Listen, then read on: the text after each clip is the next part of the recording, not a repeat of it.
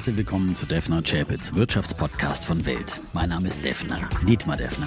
Mein Name ist Chapitz, Holger Chapitz. Die im Podcast besprochenen Aktien und Fonds stellen keine spezifischen Kauf- oder Anlageempfehlungen dar. Die Moderatoren und der Verlag haften nicht für etwaige Verluste, die aufgrund der Umsetzung der Gedanken oder Ideen entstehen.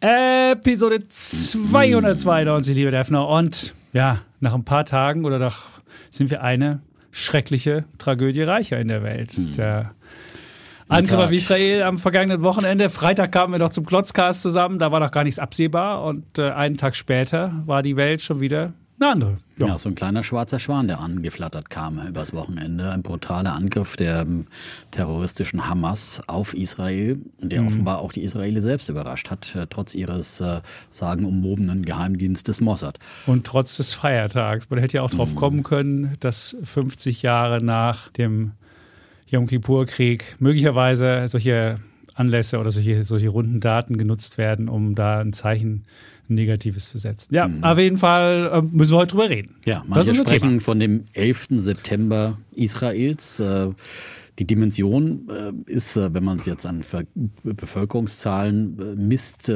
fast vergleichbar. über 700 Menschenleben auf israelischer mhm. Seite hat die, dieser Angriff gefordert. Und äh, ja, und das ist natürlich im Vergleich zur geringeren Bevölkerungszahl ähm, in Israel äh, fast annähernd äh, oder äh, vergleichbar mit dem, was äh, eben ähm, die Opferzahlen des 11. September waren. Und äh, eben auch diese Brutalität des Angriffs, der Überraschungseffekt, äh, den gibt es durchaus parallel. Parallelen, aber und natürlich ist der 11. September in seiner Art und Weise einzigartig gewesen, ja. auch in dem, dem Schock, äh, dem tief sitzenden Schock, den er ausgelöst hat. Und natürlich ist irgendwie, ist man in Israel ähm, an eine Auseinandersetzung anders gewöhnt und, und trotzdem eben äh, wurde Israel mhm. hier wirklich äh, ja, äh, wieder einmal ganz tief erschüttert. Auf jeden Fall. Und ähm, so ein Nahostkonflikt, oder muss man es Krieg nennen? Wahrscheinlich muss man, also Israel nennt es ja Krieg das ist das Letzte, was die Welt gebrauchen kann. Wir hatten ja heute auch ähm, am Dienstag, wo wir aufzeichnen, die neuen Prognosen vom IWF und da ist ja nochmal die Welt zurückgestutzt worden, zumindest für 2024 nochmal leichte Senkung fürs Wirtschaftswachstum 2,9. In Deutschland ist nach unten so richtig durchgereicht worden. Wir haben jetzt für dieses Jahr minus 0,5, erst nochmal 0,2 Prozentpunkte tiefer gemacht worden. Und für 2024 das ohnehin schon Mini-Wachstum noch mini, mini, mini, mini minus 0,4 Prozentpunkte nochmal äh, abgezogen und jetzt haben wir nur noch 0,9 für kommendes Jahr, dafür die Inflation hoch. Und ein Krieg ist ja insgesamt auch immer was, was A, tendenziell die, die, die Inflation treibt und B, wegen der Unsicherheit auch äh, nicht gerade wachstumszuträglich ist und deshalb ja, hm. können wir auch gerade auch in dieser in dieser Lage kann man einen weiteren Konflikt, wo wir noch in der Ukraine einen haben,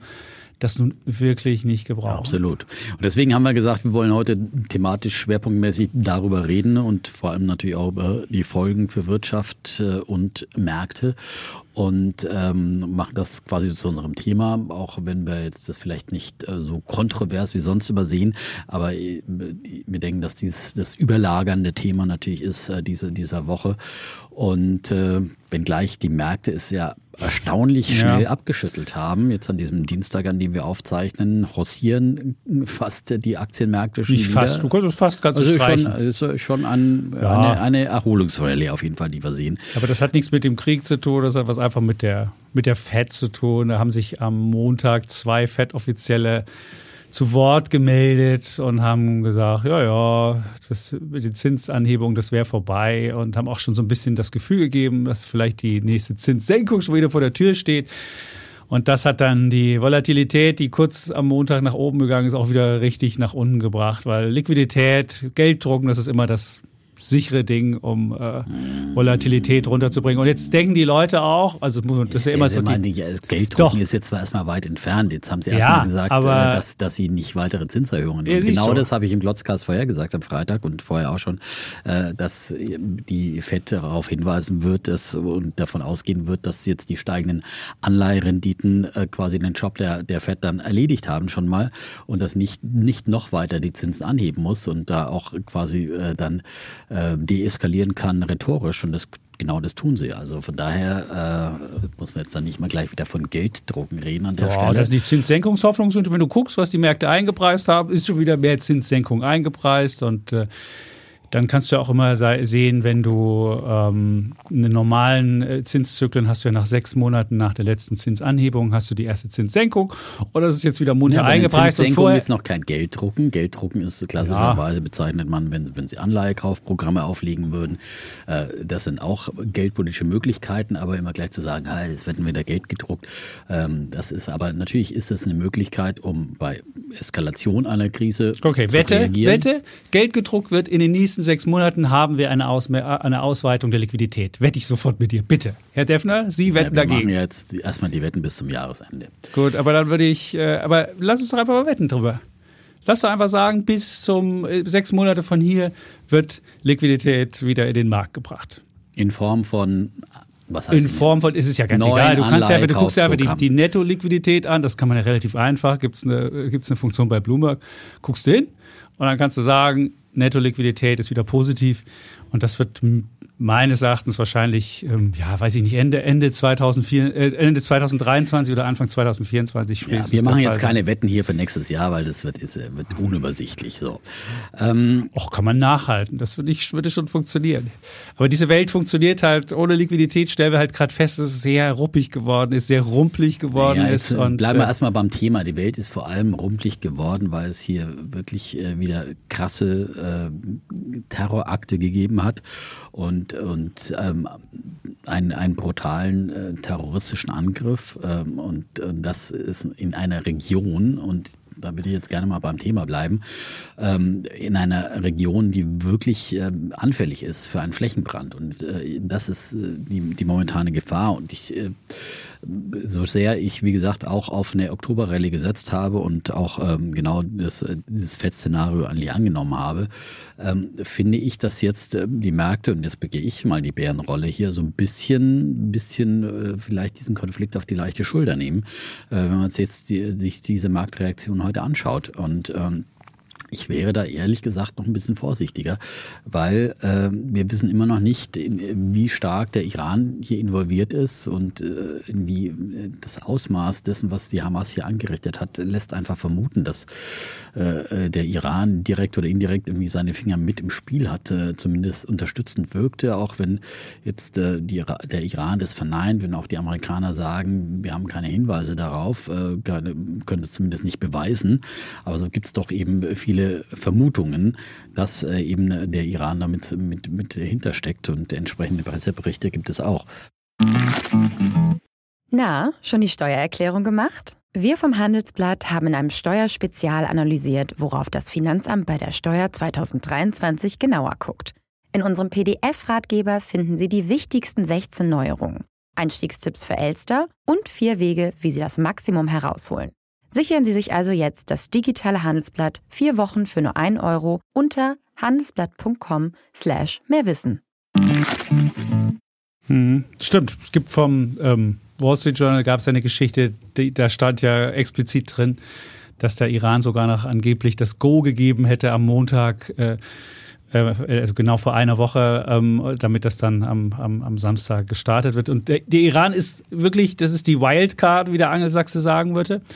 Man sah ja auch äh, zum Schluss, dass ähm, da gab es jetzt noch einen, noch einen Gefangenenaus, äh, noch eine Gefangenenfreilassung von US-Geiseln. Dann hat Amerika noch sechs Milliarden eingefrorene iranische Gelder freigegeben. Da merkte man so eine gewisse Entspannung, lag daran, dass äh, der Ölpreis so hoch war und äh, Amerika natürlich alles tut, um möglichst viel Öl in die Welt zu bringen. Und äh, wenn man sich anguckt, der Iran hat jetzt ähm, drei Millionen Barrel pro Tag produzieren die. Die haben dieses Jahr 500.000 ähm, Barrel pro Tag äh, ausgeweitet. Aber was man dazu noch rechnen muss, die ähm, äh, schiffen ganz viel nach China. Und in China wird dann immer von malaysischem Öl gesprochen. Und wenn man jetzt malaysische Öl nach China sieht und fragt sich so, wo kommt Malaysia-Öl her? Und das ist meistens Öl, was so aus Iran, das wird dann umgelabelt und da ist nochmal 1,5 Millionen, was nach China angeblich aus Malaysia kommt das wird immer auch so, das scheint man auch iranisches Öl zu haben. Muss, wenn man die Geschichte anguckt, der Iran hatte äh, mal in den, in den 70er Jahren haben sie mal sechs Millionen äh, Barrel pro Tag, äh, Millionen Barrel pro Tag gefördert. Dann gab es über Jahre ungefähr vier Millionen. Und dann äh, kam es halt zu den ähm, Sanktionen wegen der, wegen der Atom, ähm, wegen der Atomgeschichten. Und äh, seitdem ging es dann runter auf zwei und jetzt sind wir wieder bei drei oben. Und deswegen, wenn man da was wegkäme, dann wäre das sicherlich ähm, schon mhm. eine ein, ein, ein drastische, drastische Sache. Aber viele mhm. denken ja immer, das wäre so wie der Yom Kippur-Krieg 1973. Da war es noch ein bisschen anders. Da gab es A, haben alle arabischen Förderländer äh, dann ein Ölembargo gegen Amerika ähm, verhängt, weil Amerika damals ja auch in den Krieg mit eingetreten ist, nachdem ähm, ja äh, Ägypten, Syrien und äh, ich glaube noch zwei weitere arabische Länder haben ja damals äh, Israel angegriffen und dann ging es halt darum, dann waren sie in der Defensive, die Israelis, und haben dann äh, ihre Atomwaffen schon mal scharf gestellt und dann hat Amerika gesagt, oh, das ist vielleicht doch ein bisschen zu heftig und haben sich in den Krieg dann beteiligt und haben dann da geholfen, dass es mit konventionellen Mitteln zurückgeschlagen wurde. Und dann gab es halt dieses Ölembargo. Und dann ging halt der Ölpreis von drei auf fünf Dollar je Fass. Man muss überlegen, wie billig das damals war, 73. Und dann äh, im März 1974 auf 12 Dollar hoch. Und dann gab es halt diese erste große Ölkrise. Und ähm, das war 70er Jahre, hatten wir sowieso Inflation und dann äh, kam alles zusammen. Und dann hatten wir halt äh, ja, hohe Inflationsraten äh, getrieben durch Ölpreis mhm. und aber das ist halt jetzt Stimmt, heute die, anders. Die Situation ist heute eine andere und aber möglicherweise ist es eben auch ein Anlass äh, dafür, dass jetzt eben Hamas und eben auch unterstützt möglicherweise vom Iran jetzt losschlägt, äh, da es ja jetzt äh, eine spürbare Annäherung auch von Saudi-Arabien, auch das haben wir im Glotzkast ja schon neulich mal äh, thematisiert und diskutiert, äh, als wir über diese Förderbegrenzungen ähm, der Saudis und der Russen gesprochen hatten ähm, und ähm, ich ja auch darauf hingewiesen habe, dass es da ja Annäherungen gibt äh, zwischen Saudis und Amerika ähm, und äh, dass ja die Saudis momentan auch ja irgendwie offenbar Interessen haben, sich äh, doch äh, zu öffnen, im Westen vom Fußball angefangen bis über andere äh, Dinge. Und ähm, dass sie eben diese Annäherungspolitik betrieben haben mit Amerika, aber eben auch mit Israel und dass sie ähm, begonnen haben, äh, sich hier, äh, hier Verhandlungen äh, mit, mit Israel zu führen. Und interessanterweise haben ja hier auch die, die Behandlung der, der Palästinenser durch Israel in diesen Verhandlungen auch eine Rolle gespielt. Und da haben die Saudis auch gedrängt, dass auf, auf Verbesserungen gedrängt, ja.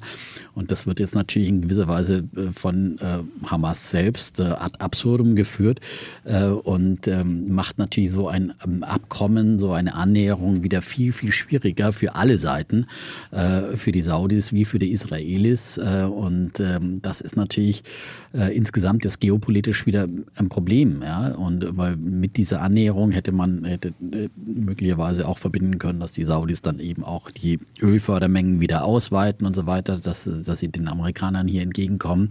Das wäre bestimmt auch äh, Part of the Deal gewesen. Und wie gesagt, ein, 2024 naja, sind Wahlen, na klar, genau, logisch. Ja, aber, aber wie gesagt, es gibt diese, diese Annäherungen waren da und äh, ja, und jetzt ist nämlich wieder alles offen. Also da gerade hier werden die, die Karten wieder neu gemischt und das äh, finde ich wirklich jetzt eben auch problematisch, sowohl natürlich für die Ölpreisentwicklung, aber äh, ich finde nach wie vor einfach äh, die Gefahr groß, dass hier wirklich ist nochmal eine, eine deutliche militärische Ausweitung dieses Konflikts gibt, ähm, wenn sich eben dann doch äh, verlässlich herausstellen sollte, dass Iran seine Finger mit dem Spiel hat, könnten die Israelis natürlich sagen, wir machen Vergeltungsschläge auf, auf den Iran.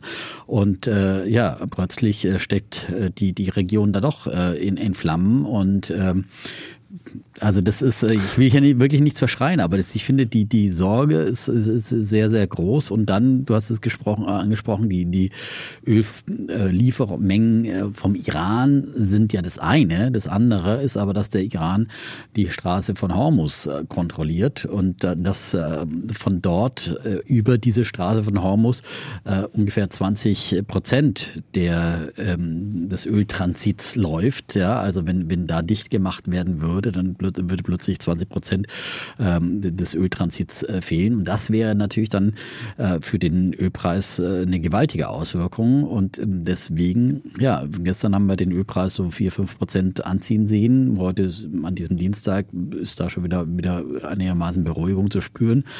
Aber ich kann mir schon vorstellen, dass der Ölpreis jetzt eben mit dieser neuen Situation, wenn es da wieder irgendwie weitere Eskalationsschritte in Richtung Iran geben sollte, äh, dann, dann weiter anziehen könnte, was natürlich dann eben diese alte Geschichte hier, Inflation wird angeheizt und das in einer, ähm, in einer, die hast du beschrieben, die weltweiten äh, Stagnation, ähm, dann wirklich zum, zum großen Problem werden würde. Und äh, von daher finde ich schon, ist diese, diese Situation jetzt doch eine gewisse ähm, gewisse Veränderung der Lage, mhm. auch wenn momentan jetzt äh, nicht direkt eine Eskalation im Raum steht, Gott sei Dank.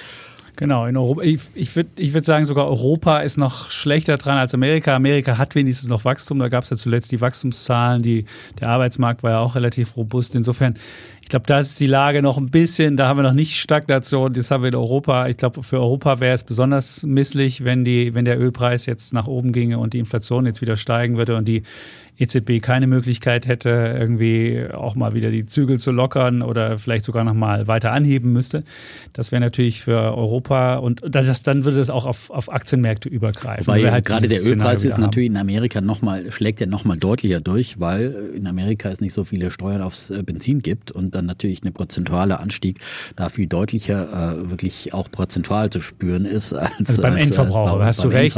Das stimmt. Und aber darum geht es jetzt, wie eben gesagt, natürlich auch äh, äh, in, in, dann vor den Wahlen, äh, vor den Präsidentschaftswahlen, die dann anstehen. Das, ähm, und die haben wesentlich noch Wachstum. Ja. Die haben wesentlich noch Wachstum ja, und da genau. ist das wesentlich, hättest du dann hättest, hättest du Inflation, aber nicht Stagflation, wie, wie du in Europa hast. Das ist in Europa nochmal eine ja, Runde ich meine, das, fieser. Das schlägt natürlich auch schnell auf den amerikanischen Verbraucher durch, wenn wieder die Spritpreise deutlicher anziehen sollten.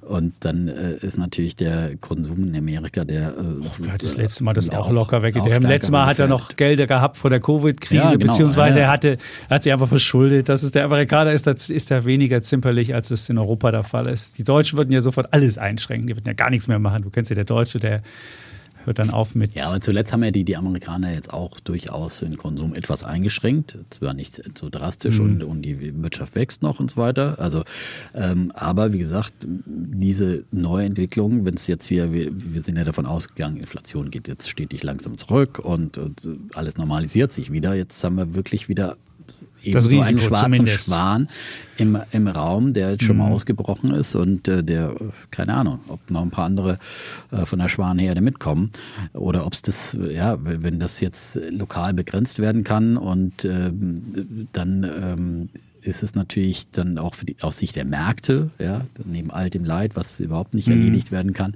aber aus Sicht der Märkte kann man kann sich dann die Situation schnell wieder normalisieren. Aber ähm, wie gesagt, also ich fürchte irgendwie, oder was, was glaubst du, hat Iran seine Finger mit dem Spiel oder nicht? Das ist, das ja, ist die erste Frage. Und die zweite, äh, wie, wie wird sich Israel das gefallen lassen? Das ist eine gute Frage. Du hast ja, du hast ja, du hast ja von 9-11 gesprochen. Und die Amerikaner, wenn du jetzt 9-11 nochmal zurückdrehst, drehen würdest, weiß ich nicht, ob die Amerikaner nochmal Lust hätten, den Irak anzugreifen und nochmal dieses ganze Abenteuer zu machen. Also das hat ja schon A, das Image Amerikas in der Region äh, zerstört und B, wahnsinnig viel Geld gekostet und C, wenig, wenig Impact gehabt, positiverseits, sondern es ist einfach nur, da ist einfach nur ein Machtvakuum zurückgeblieben und ob jetzt Afghanistan oder ob es jetzt Irak ist, das ist sicherlich nicht so zum Positiven sich entwickelt. Und da fragst du dich natürlich jetzt, wenn du diese Erfahrung hast ob du sowas ähnliches, äh, ob du jetzt im Iran, äh, weiß ich nicht, inwieweit du da was machen willst. Klar, könntest du jetzt sagen, wir, wir beschießen ein paar ähm, Atomanlagen oder vermutete Atomanlagen in, in, in, im Iran und versuchen da ein paar ähm, Ölanlagen zu, zu bombardieren. Aber dann ist eben das Risiko groß, dass dann das Ding halt wirklich aus ja, sich, hm. sich ausweitet und dass dann vielleicht der ein oder andere arabische Staat, der jetzt noch am Rande steht und und äh, da äh, einfach nur zuguckt und nicht viel macht, dann gegebenenfalls da die Bevölkerung äh, aufbegehrt oder irgendwas anderes passiert. Deswegen das Risiko ist groß.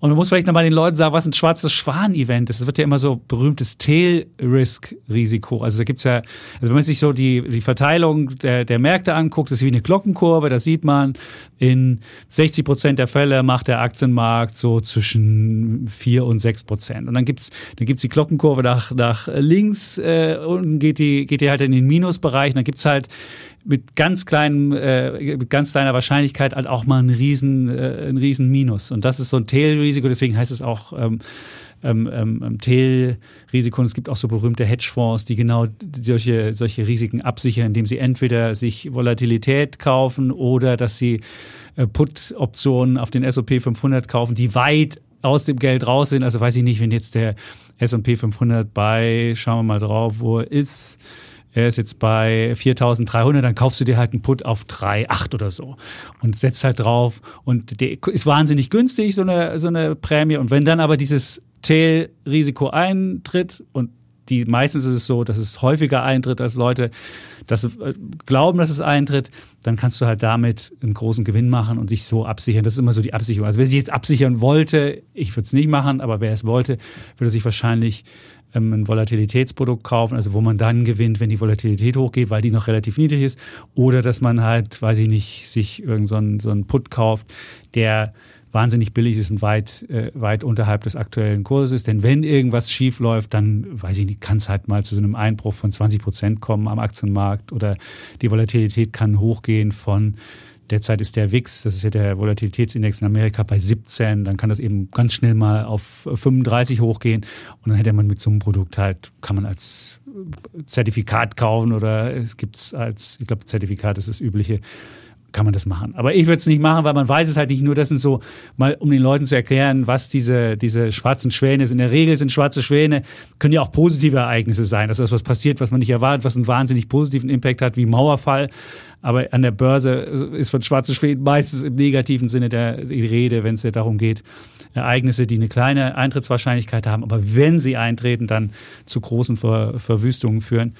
Und ähm, wie gesagt. Gut, vielleicht war es auch nur ein grauer Schwan, was wir jetzt da gesehen haben. Natürlich hoffen wir mal. Ja, bei der Hamas immer mit Aktionen rechnen, aber wie gesagt, äh, dass äh, sie die Israelis so überraschen konnten. Und die Brutalität. die Brutalität. Die Bilder, die man wirklich, die aus nicht aus dem Kopf gehen. Also genau. diese Bilder sind wirklich furchtbar und, ähm, und das ist eben das, was äh, sicherlich auch es zum 9-11-Event für Israel mhm. macht, ja, dass sich diese Bilder dann eben auch einbohren und äh, ja, wieder ja, zu einer neuen Mentalität, äh, zu einem neuen Bewusstsein führen. Ich meine, in Israel ist man wirklich, lebt man ja mit der ständigen Bedrohung. Das ist ist ja, ist ja nichts Neues, dass da äh, Raketen rüberfliegen aus, mhm. äh, aus dem Gazastreifen.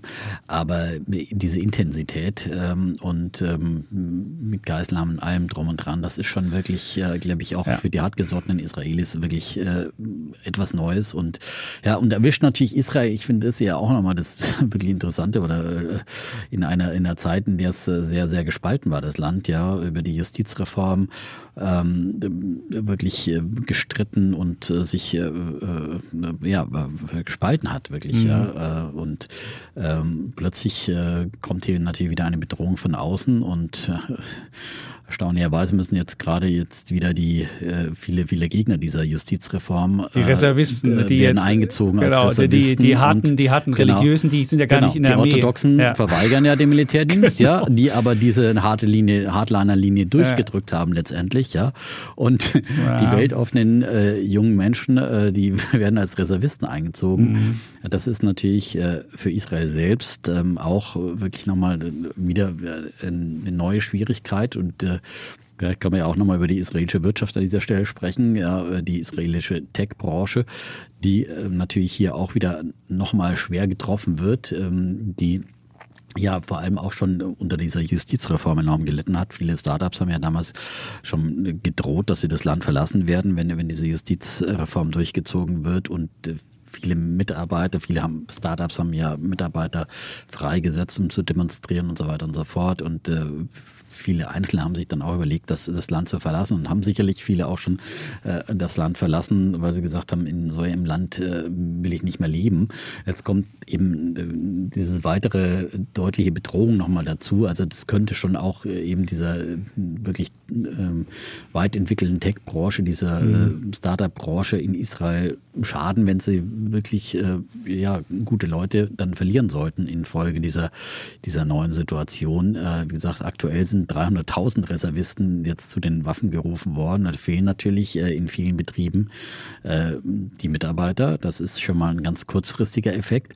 Und natürlich hat deswegen auch die, die Börse in Israel ja deutlich verloren, schon am Sonntag, als sie, äh, als sie aufgemacht hat. Und auf der anderen Seite muss man natürlich sagen, klar, unter diesem äh, Druck, militärischen Druck und auch gefördert vom Militär ist ja auch diese Hochtechnologie entstanden in Israel. Äh, und ähm, aber da wird sicherlich auch noch mehr passieren müssen. Und ähm, und die Frage ist natürlich klar, äh, wie geht es weiter mit diesen äh, Tech-Firmen? Da sind eben äh, viele unter Druck gekommen, die akzentiert sind. Ja, ja zum Beispiel Mobileye, ja, die Intel-Abspaltung, die ja für autonomes Fahren und so weiter zuliefert. Ja, die sagen zum Beispiel, bei ihnen läuft das Geschäft wie gewohnt. Die Mitarbeiter, die können auch von zu Hause aus arbeiten. Mm. Ähm, aber das die ist Börse spricht schwierig. eine andere Sprache. Ja. Wenn ich heute gucke, den Index, den ja. TA35, der ist zwar heute im Plus, also am Dienstag, wo wir aufzeichnen, aber welche Branchen sind im Minus? Das ist einmal Healthcare und das ist einmal IT.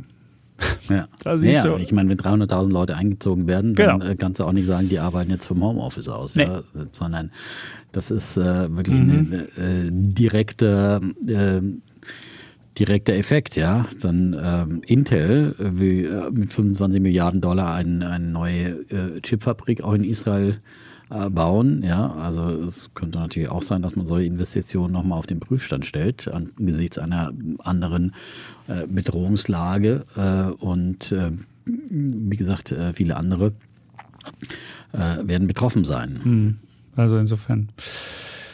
Ja, es ist ein, eine, eine ähm, Bedrohungslage, die wir, ja, die die Welt wirklich nicht braucht. Und auch schlimme. Mhm. Schlimm. Ich finde, ich finde, ich bin immer noch, ich habe immer noch diese Bilder im Kopf. Ich kann ja, ich kann ja noch nachvollziehen, dass man vielleicht mal einen Panzer vom Gegner anzündet, aber dass man dann die Leute rausschleift und über die Straßen zerrt und drauf rumtrammelt, das ist einfach mit, mit, mit Menschlichkeit hat das Nee, das hat auch mit Kriegführung nichts zu tun. Nee. Das ist einfach wirklich nur brutaler Terror, ja. der Und, äh, äh, einfach äh, verunsichert. Deswegen ist es auch ja. schwierig, von einem Krieg gegen Israel zu sprechen. Es ist wirklich ein, ein Terror, äh, mhm. Terror gegen Israel, äh, der eben auch äh, Zivilisten trifft. Und oh, ja, umso unverständlicher sind auch natürlich die ganzen Sympathisanten, die hier auf die Straße gehen.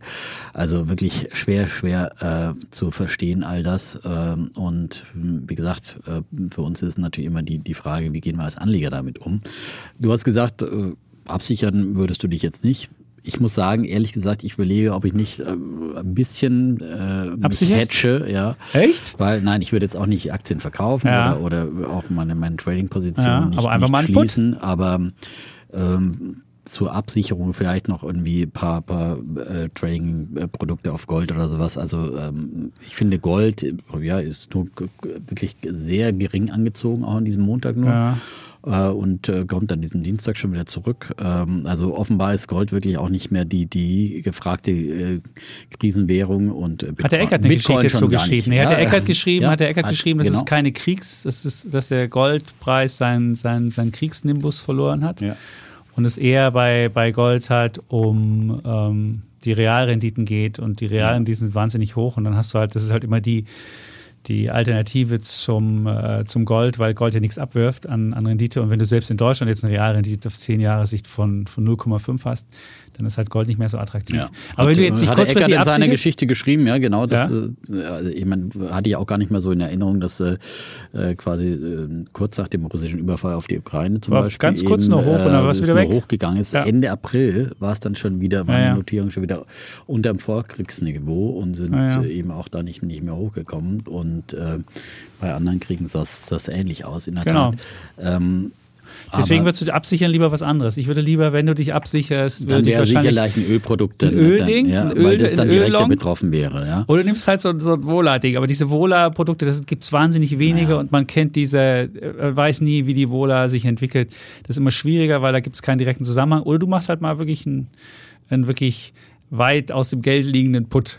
Das finde ich, weil die sind wahnsinnig günstig und äh, das kann man machen auch, ja. Und das einfach mal, vielleicht macht man das mal, vielleicht würde ich mir da mal einen raussuchen und würde, würde das mal. Aber, aber kurzfristig ich, könnte natürlich Gold trotzdem anspringen und auch wenn es dann nicht, nicht nachhaltig ist, äh, wenn bei einer weiteren Eskalation würde es da, glaube ich, schon einen Sprung geben. Aber natürlich mhm. auf dem Ölprodukt, äh, das würde sicherlich noch sensibler reagieren. Und da bist du schnell beim Ölpreis von, von 100 Dollar oder sowas. Das denke also ich schon. denke ich, äh, könnte man kurzfristig mal machen, weil das ist ja auch jetzt ein überschaubarer Zeitpunkt, ähm, äh, über den man dann so Absicherungsgeschäfte jetzt äh, betreiben Drei Monate würde. würde ich schon mal einplanen. Ja, aber überschaubar. Aber ja, jetzt ist ja nichts wie Dirk Müller, der sich quasi immer absichert, nee. ja, sondern einfach zu sagen, okay, die nächsten eben ein paar Fünf Monate Jahre, möglicherweise. die Welt wird ähm, immer ungewiss es bleiben, immer unsicher. Auch Ja. eine weitere Eskalation geben. Äh, in diesem Konflikt natürlich, was, was sonst darum herum passiert ist, ist natürlich auch Es noch war übrigens zu. Putins Geburtstag. Die haben losgeschlagen zu Putins Geburtstag. Das muss man auch noch, das ist noch Ironie der Geschichte. Also Yom das ist wirklich so. Und Ja, Putins Geburtstag am. Samstag hatte der Vlad Geburtstag Das und das ist wirklich nochmal eine ironische Note, die dazukommt. nach Putins Geschmack in doppelter Hinsicht. Würde ich äh, denken. weil Und der, er der empfängt jetzt ja die Palästinenser. Und das ist die nächste Nummer, dass der Typ jetzt auch noch da für Unfrieden in der Region Na klar, sorgt. ich meine, das Ehrlich? ist Ja klar, für den ist Nein, jeder äh, Ölpreisanstieg. Jeder, jede ja. Eskalation überall auf dieser Welt äh, ist natürlich wunderbar gerufen, weil es lenkt von seinem eigenen Krieg gegen die Ukraine ab. Man sieht ja äh, plötzlich die ganze Aufmerksamkeit von uns Medienschaffenden. Mhm. Äh, wir haben alle unsere Reporter aus der Ukraine jetzt sofort nach Israel geschickt, erstmal im, im Fernsehen. Und ähm, entsprechend die politische Aufmerksamkeit äh, ist da. Und äh, das ist natürlich, was Putin wunderbar gefällt, wenn, wenn der Ukraine-Krieg gegen aus der Wahrnehmung verschwindet. zweite ja. Kriegsfront. Und, genau. Woanders. Und ähm, dann noch äh, natürlich der Ölpreis eingeheizt wird wieder. Das nutzt Putin auch, ja. Weil natürlich Hast du die, von hast du die Prognosen gesehen vom IWF für Russland? Also Russland wird sowohl dieses Jahr als auch im kommenden Jahr, zumindest wenn es nach dem IWF geht, äh, ein äh, besseres Wirtschaftswachstum als Deutschland erleben. Das, ist finde ich schon, auch das, das- ja. auch das finde ich zutiefst frustrierend, wenn jemand, der, Klar. Der Krieg führt und eigentlich ja Ja. Werte zerstört, Und angesichts aller Sanktionen. Ja, und die da auch noch angesichts der Westen Sanktionen. Aber gut, da müssen wir natürlich mit China und mit Indien mal reden, was die da mit dem, mit dem russischen Kram machen. Also du redest mit China und Indien, ja. Du Ich will mit ja die Indien reden. Ich bin ja du Indien. Bist ja, du bist ja Indien-Fan hier, ne? Ja, aber Indien Also- ist mit 6,3 Prozent noch, also da muss ich sagen, da bin ich mit, meinen, mit meiner Indien-Wette gar nicht so schlecht unterwegs, zumindest wenn man die, die Prognosen. China ist ja runtergenommen worden Ja. vom IWF, aber Indien ist noch die Überraschungsnation ähm, in Asien mit 6,3 Prozent Wachstum. Die lupenreinen Demokraten, Nein, die die zuletzt haben nichts auch wieder durch. Auftragsmorde Schlagzeilen gemacht Nein. haben. Aber gut, es ist am Rande. Das also das ist, äh, wie gesagt, das sind, die haben alle ganz schön Dreck am Stecken. Aber das, da, das war ja einmal eine Diskussion, die wir auch vor kurzem Die hatten wir schon, Ja, die genau. Diskussion. Ähm, nein, aber das ist natürlich, das sind die beiden, äh, die äh, natürlich äh, Sanktionsbrecher und äh, deswegen ist es natürlich äh, problematisch. Ähm, und aber wie gesagt, es kann natürlich auch die Hoffnung sein, dass äh, die Großmächte, du hast gerade Amerika angesprochen, die äh, wahrscheinlich kein, keine Lust ha haben, sich in einen Mittel-East-Konflikt da reinziehen zu lassen, schon gar nicht vor den Wahlen. Bei uns Wir heißt das wissen ja Nahosten. In Amerika sagt man Middle East. Wir Ja. nennen das Nahen Osten, lieber Defner. Nah und Mittlerer Osten. Ja. Das ist ja nah beieinander. Ich habe es ja auch auf Englisch gesagt, ja. Also Okay. so. Auf Deutsch sagen wir Nahen Osten, ja, genau. Mhm. Wir sind ja auch näher dran, ja. Genau, okay. Aber du, du Manche sagen ja auch Westasien, das ist, aber das ist mehr so äh, äh, andere Diskussion. Haben wir noch andere Ideen, was wir machen? Ich würde natürlich, ähm, Gaspreise können natürlich auch noch steigen. Also wenn man jetzt, also bei mir persönlich, ich muss ja wieder mehr für meinen Gasversorger mehr angucken und ich muss noch meinen Stromvertrag machen. Da werde ich auch mal recherchieren, was ich da, was ich da tun muss, weil das natürlich die gesamte Energiegeschichte, also zumindest was Gas anbetrifft, haben wir ja schon gesehen, äh, die machen ja auch, äh, vor Israel wird ja auch Gas gefördert. Und auch äh, in, da im, im Mittelmeer wird noch Gas. Insofern könnte auch da noch, noch Unheil drohen und dann hätte man wieder eine Gaslage und höhere Gaspreise und solche Sachen. Das wäre natürlich auch nicht unbedingt, das wäre für Europa natürlich die Hölle, weil der Gaspreis ja immer noch in Europa viel stärker steigt als in Amerika, während der Ölpreis ja ein globaler ist, weil du Öl ja viel einfacher in alle Welt verschiffen kannst, während das bei Gas ja nicht der Fall ist. Also da würde ich noch mal gucken und was den Strom, was meinen Stromanbieter anbetrifft, da werde ich auch mal recherchieren, was ich jetzt mache. Jetzt Natürlich haben wir an diesem Montag dann gesehen, dass die Rüstungsaktien vor allem wieder Ja. angesprungen sind. Das ist natürlich auch mal so ein Reflex, aber die sind ja auch zuletzt wieder ein bisschen zurückgekommen von ihren Höchstständen und äh, ich glaube, dieser Konflikt zeigt einmal mehr, dass wir, dass es eben nicht dieser eine Ukraine-Krieg nur ist, sondern dass wir multiple äh, Konflikte weltweit haben und dass wir als Europa und als Deutschland weiter wirklich äh, endlich diese Zeitenwende auch durchführen müssen und wirklich äh, endlich uns auch verteidigungsfähig machen müssen. Äh, und äh, ähm, der Kollege, der bei uns auch öfters äh, im, im Studio ist, ähm, Professor Masala, glaube ich, heißt er. Ja, Weiß ich nicht. Ich kann nur sagen, der AK Defense Index hat 4,5 Prozent am Montag gestiegen und wird wahrscheinlich heute auch noch, gibt es ja mittlerweile auf diesen AK Defense Index, gibt es ja mittlerweile sogar ETFs. Also wer das moralisch für sich rechtfertigen kann, ist sicherlich mit so einem ähm, Investment. Carlo Masala ja äh, sehr Medien äh, verbreitet und auch eben bei uns bei Weltfernsehen oft im Studio hat gerade äh, heute sein Buch vorgelegt, äh, bedingt abwehrbereit Deutschlands Schwäche in der Zeitenwende. Äh, er weist ja da auch immer wieder darauf hin, dass wir eben äh, da noch viele Hausaufgaben zu machen mhm. haben und äh, ja, äh, und ich glaube eben dieser neue Konflikt wird einmal mehr äh, zeigen, dass äh, das ähm, man einfach äh, verteilungsfähig ist, dass weiter viel Geld in Rüstung, in Abwehrmaßnahmen fließen muss. Ja, auch äh, die ganzen ähm, Raketenabwehrsysteme der Israelis, die ja zum Beispiel auch ähm, Software von, von Hensoldt ist ja in diesem Bereich ja auch äh, gefragt. Ähm, und, und Ausrüstungs äh, von, von Hensoldt, ich kann jetzt nicht genau sagen, was, was genau, aber Hensoldt ist ja gestern eben auch als, als Rüstungsanbieter und Technologieanbieter deutlich angesprungen und äh, natürlich Rheinmetall ähm, werden glaube ich, nachhaltig äh, gefragte äh, auch Aktien mhm. sein, äh, weil eben äh, das wirklich eine Zeitenwende ist und das zeigt dieser neue Konflikt eben. Es war nicht nur ein einmaliger Vorfall, sondern es ist wirklich eine, äh, eine Zeitenwende, äh, in der wir sind und in der wir eben äh, verteidigungsfähig sein müssen.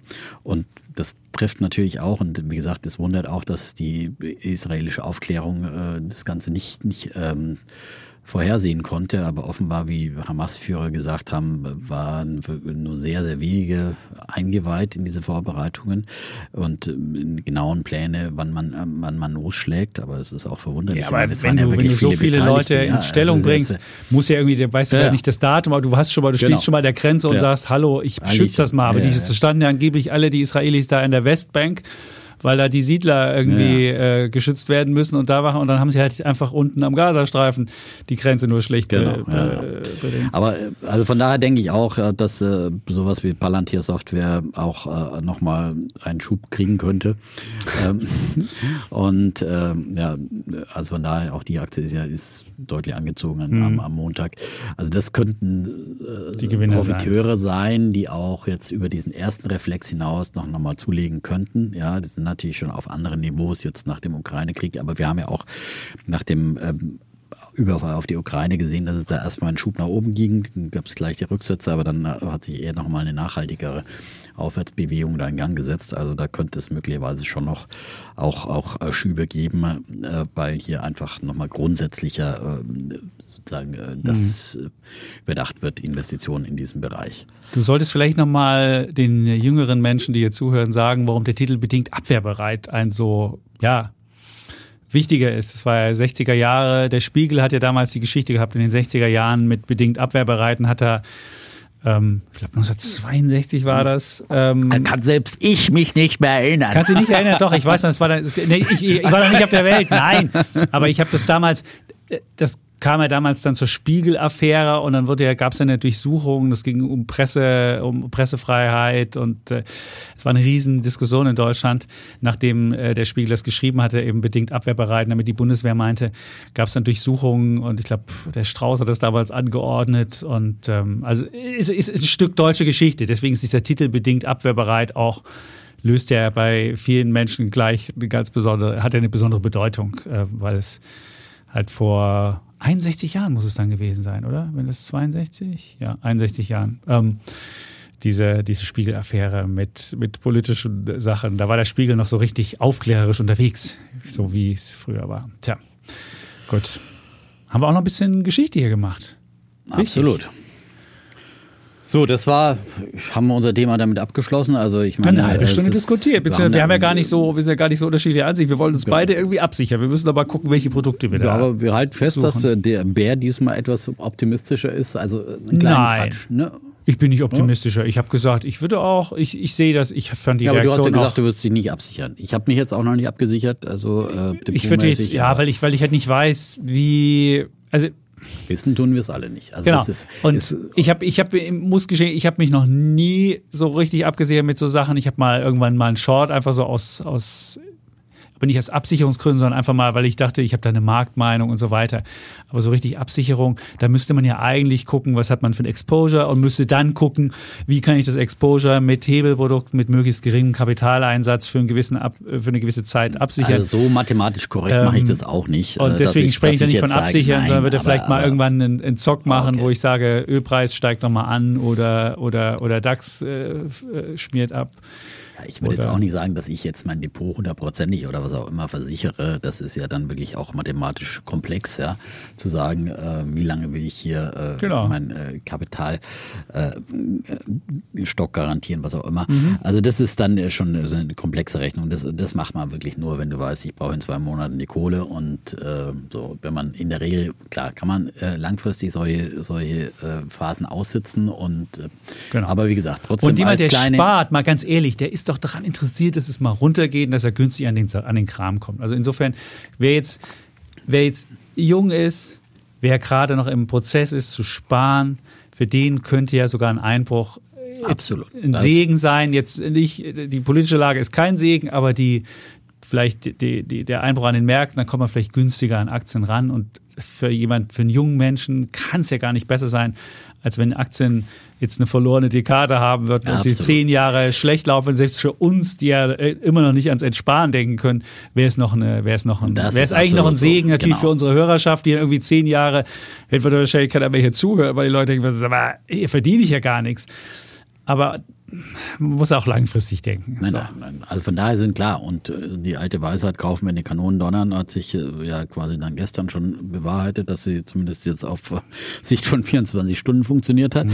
Ähm, aber das andere ist ja, wie gesagt, wer dann irgendwie ein bisschen mit Hebelprodukten oder was auch immer rumhantiert, da muss man natürlich andere Strategien fahren. Da muss man dann anderes, eventuell ja. Äh, dann Positionen schließen oder eben in gewisser Weise auch und das hat eine Versicherung machen. Und eine Versicherung und, ist wie eine Versicherung. Ja dann damals beim Ukraine-Angriff, ja. dann, äh, das war ja unser erster Podcast war mhm. ja kurz vor dem offiziellen ähm, Angriff, nachdem sie schon in die äh, Ost, äh, in die quasi besetzten Gebiete da einmarschiert sind, die Russen, zwei Tage vor dem eigentlichen Überfall dann auf die Ukraine.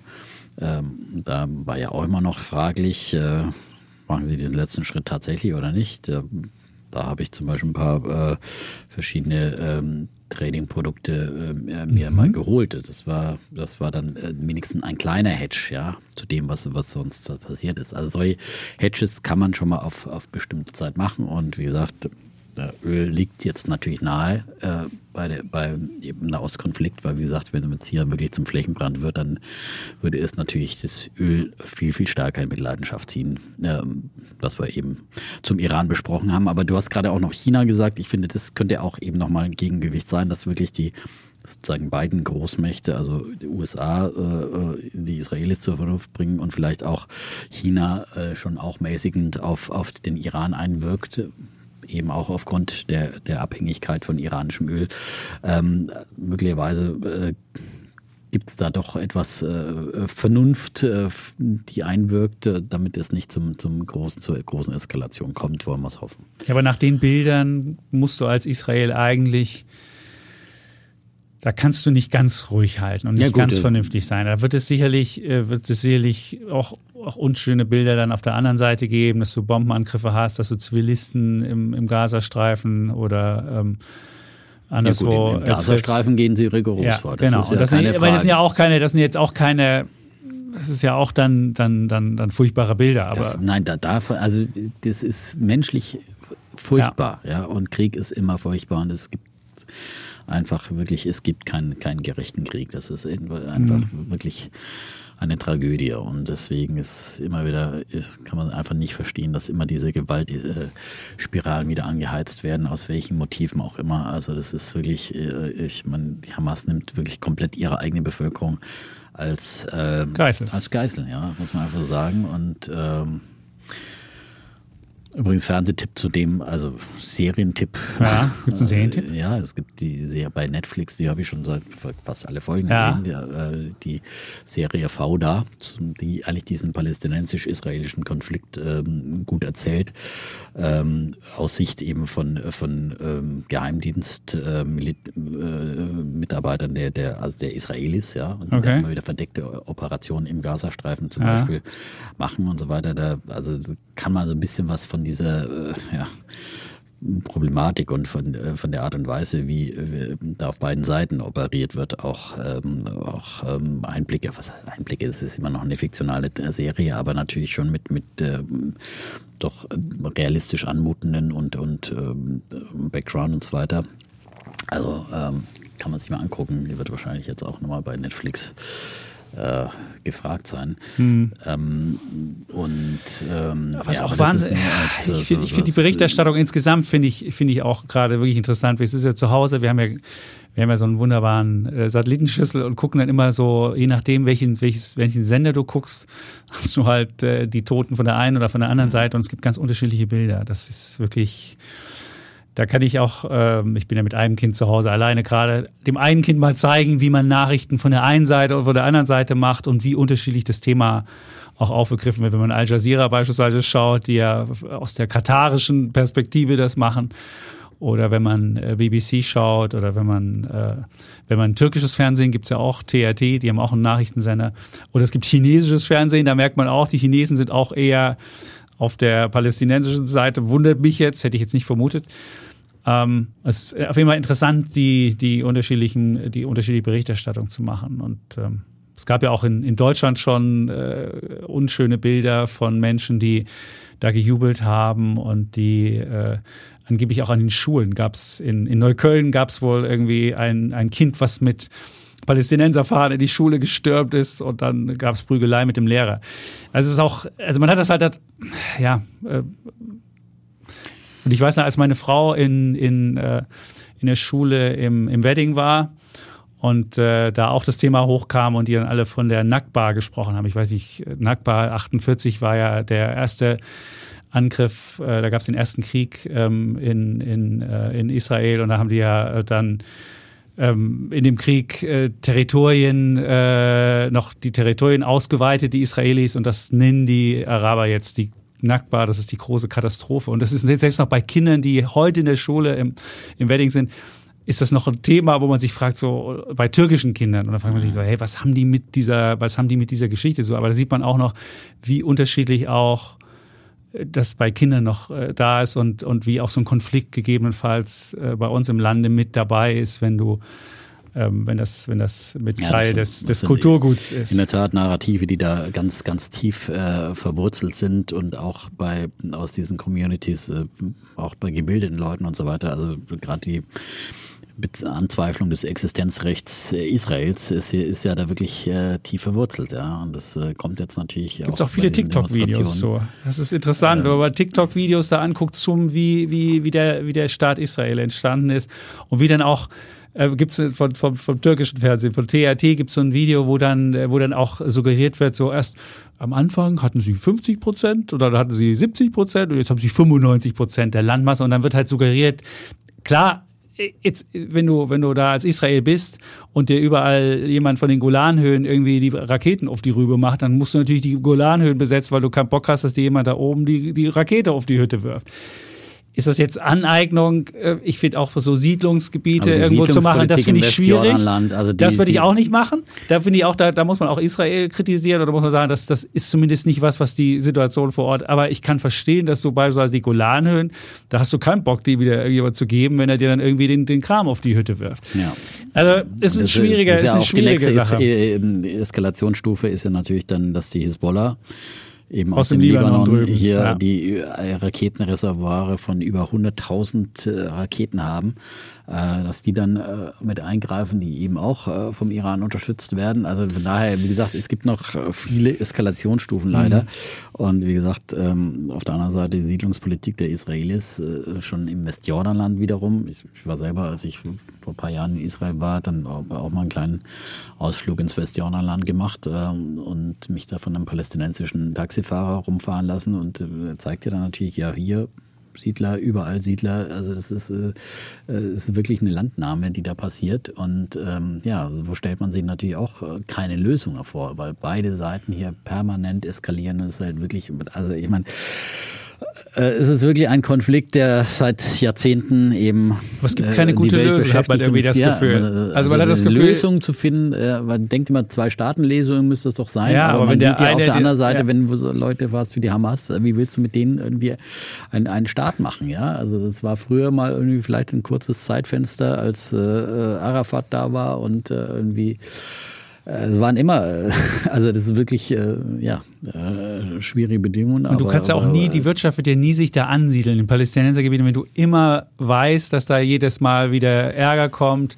dass gegebenenfalls dann äh, da äh, der Krieg wieder hingezogen wird. Deswegen wirst du auch nie diese Gebiete in irgendeiner Weise wirtschaftlich prosper äh, prosperierend hinbekommen. Also es halt wirklich, ein, aber wenn du es nicht prosperierend hinbekommst, werden die Leute arbeitslos und, und sauer und sein und werden, werden für sowas immer anstiftbar genau. sein. Und das ist, das ist dieser Teufelskreislauf. Wie, wie kriegst ja? hin? Das ja. ist irgendwie also von daher, also ja. da sind wir jetzt, ja, nicht nur wir überfordert, ja, mit Lösungsvorschlägen für mhm. den Nahostkonflikt. Okay, gut. So, ähm, wir haben das, wir haben das ich, Thema und diese Welt ein bisschen umrundet, auch versucht eben es äh, ja. aus Sicht der, der Investoren zu sehen. Ich meine, eins könnte auch noch helfen, dass natürlich auch die Flucht wieder in sichere Staatsanleihen die Renditen drückt, ja die ansteigenden Renditen waren ja zuletzt natürlich das, was auch den Börsen wiederum äh, am meisten zu schaffen gemacht hat. Also von daher könnte es hier natürlich hier auch wieder noch einmal, das ist nochmal ein mhm. Effekt auf die Märkte, der dann den Aktienmärkten wiederum helfen könnte.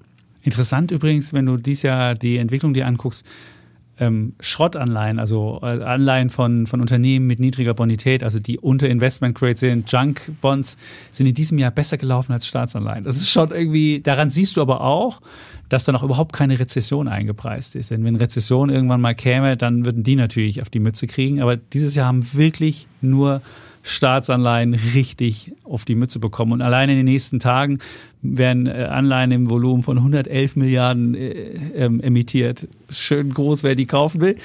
Wahrscheinlich ist es jetzt wieder ein bisschen einfacher, aber trotzdem, man sieht halt, was da für Massen an neuen Anleihen emittiert wird, weil Amerika Schulden über Schulden über Schulden über Schulden macht. Und äh, ich würde ja immer noch sagen, dass das eins der Hauptprobleme ist, dass sie einfach, ähm, dass man einfach das Gefühl hat, dass da die, dass da die ähm, Schulden aus oder die, die Staatsfinanzen völlig außer Kontrolle geraten sind. Ja, das, den Aspekt diskutieren wir dann andermal wieder. Stimmt.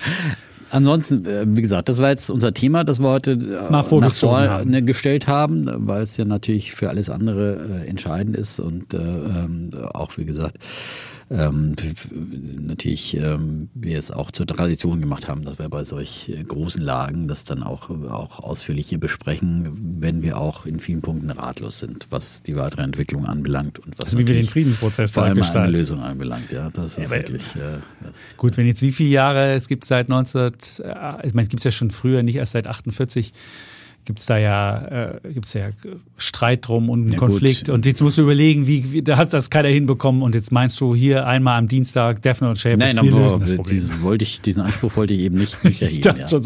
Nein, nein. Aber man steht ja so ein bisschen hilflos und guckt nur halt die Bilder das, an und, genau. und, und, und fragt sich, wie unmenschlich Sachen passieren. Also das ist, das ist für mich immer die, die was für ein weiß ich nicht, Nein, welchen, welchen so Eifer du haben musst, ja. um so unmenschlich ja. zu sein. Ja. Das kann man sich nicht vorstellen, Absolut. also ich mir zumindest nicht, aber es scheint da äh, eine Wut oder eine, eine Hass oder so so groß zu sein, dass du solche Bilder produzierst. Also für mich ist das einfach, weiß ich nicht, ich kann, ich kann das nicht nachvollziehen. Gut. Ja, und wie gesagt, äh, diese Entwicklung auf dieser Welt äh, mit dem Ukraine-Krieg ähm, und, und jetzt wieder mit diesem neuen äh, Krieg, Konflikt, es ist wirklich keine, keine gute Entwicklung auf dieser Welt. Ja, das ist, da macht es auch dem Optimisten den Optimismus schwieriger. schwieriger. Der eigentlich linear die Geschichte immer zum Positiven ja. gewendet sah. Aber irgendwie hat man so in letzter, in letzter Zeit immer zu viele so Konflikte. Und es geht zu schnell mit diesen mhm. Konflikten. Man hat irgendwie das Gefühl, ich will jetzt nicht sagen, dass wir so am, am Vorabend des Ersten Weltkriegs stehen, da ist man ja auch zu, zu schnell reingestolpert, so, huch, ach ja, Sarajevo, bumm, und man hat sich so, das nur jetzt wieder im Blick, weil der Fritz musste gerade deutsche Geschichte lernen, Wilhelm II. Ja. und dann erst, wie es zum Ersten Weltkrieg kam. Und da hat man nochmal gesehen, wie, A, wie unklug Deutschland damals gewesen ist, wie sie sich da irgendwie die ganzen äh, Bündnisoptionen kaputt gemacht haben und wie sie dann zu selbst, äh, wie dann alle so selbstbewusst in den Krieg stürmen, ach, wird schon schnell vorbei sein und dann so ein Grauen über die Welt kam und äh, ja, ich hoffe nicht, dass, dass wir die, die Kriegsschwelle, dass die reduziert wird. Das hoffe ich mal nicht. Das, das wäre das wär furchtbar, wenn wir, wenn wir da ähm, da war ja die, die Abschreibung durch Atomwaffen war ja immer ganz hilfreich, dass man sagte so, nee, dann machen wir lieber das nicht, weil im Zweifelsfall ruinieren wir uns alle. Aber irgendwie sind Kriege wieder näher an uns rangerückt. Hm. Gut, gut. Soweit also dieses ja. äh, die große ganze Betrachtung äh, oder die Betrachtung des großen Ganzen, äh, auch mit Ableitungen für, für Anleger. Und wir haben natürlich auch dann nochmal Bullen und Bären wollten wir. Komm, jetzt ein bisschen, machen, wir müssen ein bisschen jetzt aber so kann die Leute ja nicht entlassen. Mal, ja, aber ich, ich bleibe schon nochmal in Israel und beim Thema. Ja, mit bitte? meinem Bär der Woche würde ich da mal anfangen, bitte? was eben gerade noch passt. Äh, und ich habe gerade schon die Technologiewerte aus Israel angesprochen, die da auch äh, reihenweise verprügelt wurden. Und kann man natürlich auch mal gucken, vielleicht äh, ist ja etwas, äh, was, was so heruntergeprügelt wurde, dass es jetzt auch interessant ist, zuzugreifen. Und ähm, da habe ich jetzt die Aktie von Solar Edge im Auge, ähm, die ja eben auch ähm, aus Israel kommt und ihren, ihren äh, Hauptsitz da hat in der Nähe von Tel Aviv. Und die sind natürlich jetzt eben auch massiv unter die Räder gekommen. Und so, und das obwohl ähm, sie eigentlich ihren, äh, Moment mal, ich hatte ja nicht was. Ähm, genau, ihren Haupt, äh, sie haben zwar ihren Hauptsitz in der Nähe von Tel Aviv, ähm, aber die Produktion der, der Wechselrichter, also produzieren ja unter anderem Wechselrichter und viele andere Zubehörteile für die Solarindustrie. Ähm, die liegt äh, zu großen Teilen auch in anderen Ländern, unter anderem in China, Vietnam, Ungarn und in, in, in Südkorea. Also von daher sollte jetzt die, dieser Konflikt in Israel möglicherweise Solar Edge nicht äh, sozusagen komplett die Produktion stoppen und oder dergleichen. Ähm, aber natürlich wird Solar Edge auch dadurch beeindruckt äh, und beeinträchtigt. Äh, das ist, ist ja keine Frage. Nochmal zum, was machen die? Also wie gesagt, äh, die machen vor allem auch Wechselrichter für Solaranlagen, aber ganze Solarvoltaik, Photovoltaik-Systeme, die sie beliefern, keine Ahnung, Power Optimizer, Solar Edge Inverter, Storage Solutions, also äh, Speicherlösungen und äh, Monitoring Software. äh, für, für Solaranlagen, ähm, eben bis hin zu Smart Mietern und, und, und all den Dingen, die man dann eben braucht für äh, smartes Energy Management und äh, für, für ähm, Speicherlösungen, also mehr oder weniger Komplettlösungen äh, für Strom aus ähm, erneuerbaren Energien, vor allem äh, Strom natürlich aus Solarenergie.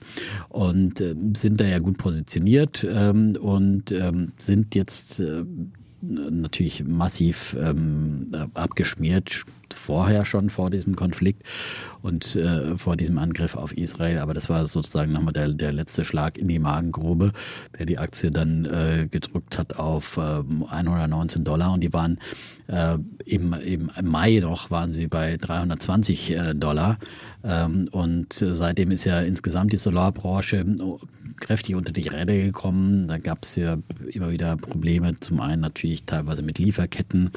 Ähm, teilweise sagen manche, dass es jetzt irgendwie daran liegt, dass es äh, hakt, dass eben der Netzausbau und die, die Speicherkapazitäten nicht so vorankommen, dass die äh, Solarenergie so massiv äh, ausgebaut werden kann, schnell ausgebaut werden kann, wie sie eigentlich müsste, obwohl ja jetzt Solarmodule und dergleichen wieder, wieder lieferbar sind. Und dann sind natürlich die steigenden Zinsen, ähm, die diese ähm, Projekte auch ähm, schwerer finanzierbar machen. Das haben wir das letzte Mal auch im Glotzcast besprochen mit den Kabis. Ja. Würde ich heute auch nochmal vertiefen. Ja, kannst Und du das nochmal als, als wäre nämlich mein Bär. Ja, ja, genau. Genau, kannst du gleich vertiefen. Ähm, aber wie gesagt, das sind jetzt natürlich ähm, Effekte, die klar jetzt momentan auch den Kurs drücken und, und dafür ist eben dieser Kurs äh, so, so gedrückt worden. Wie gesagt, fast, fast gedrittelt eigentlich, kann man sagen, nicht ganz. Aber seit, äh, seit Mai und seit Jahresanfang 57 Prozent verloren. Und ähm, dafür ist jetzt die ähm, Solar Edge Aktie natürlich auf ein sehr, sehr niedriges äh, Niveau gefallen. Ähm, die ähm, sind jetzt mittlerweile auf ein äh, KGV von für 2024 von 12 gefallen und so waren sie zuletzt 2019 bewertet und danach hat dann irgendwie eine, eine Rallye gestartet, in der sich die Aktie dann verzehnfacht hat. Ähm, und eins muss man sehen, eben der Solartrend ist weiter in Gange. Wir brauchen gerade, äh, Solar wird gebraucht äh, weltweit und, und es wird auch, das sagen alle Vorhersagen, äh, einen massiven Zubau geben und davon wird dann auch Solar Edge wieder profitieren. Ähm, zum Beispiel gibt es hier eine Prognose, dass äh, von äh, 400 Gigawatt äh, Solarzubau. Gigawatt. In, Giga, Gigawatt, ja. Kommst du mit Gigabyte? Äh, Gigabyte. Die stellen Computer auf. Gigawatt, ja. Gigawatt. Hast. Ne? Gigawatt, gut aufgepasst, ja. ja. Äh, in diesem Jahr dann der Zubau auf 800 Gigawatt für 2027 steigen wird und 2030 dann die 1 Terawatt Marke erreicht mhm. wird. Das sind natürlich äh, alles irgendwie abstrakte Zahlen, aber es zeigt hier also ähm, Zubau äh, mehr als verdoppelt dann bis 20 2027 und äh, Natürlich gibt es da auch wieder Preisdruck und so weiter und so fort, aber gerade äh, all die, die Systeme, die Solar Edge hier anbietet, mhm. äh, von Wechselrichtern eben, die den, den, den Strom umwandeln, der da gewonnen wird, äh, bis hin zu Managementsystemen und so weiter, das wird alles gebraucht.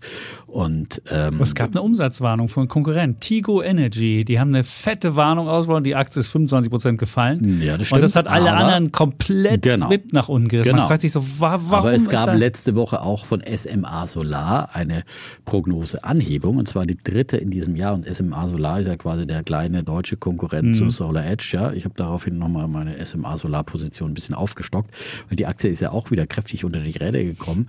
Und ähm, habe da nochmal zugegriffen. die haben ja zum Beispiel einen Umsatz auf 1,8 äh, bis 1,9 Millionen Euro.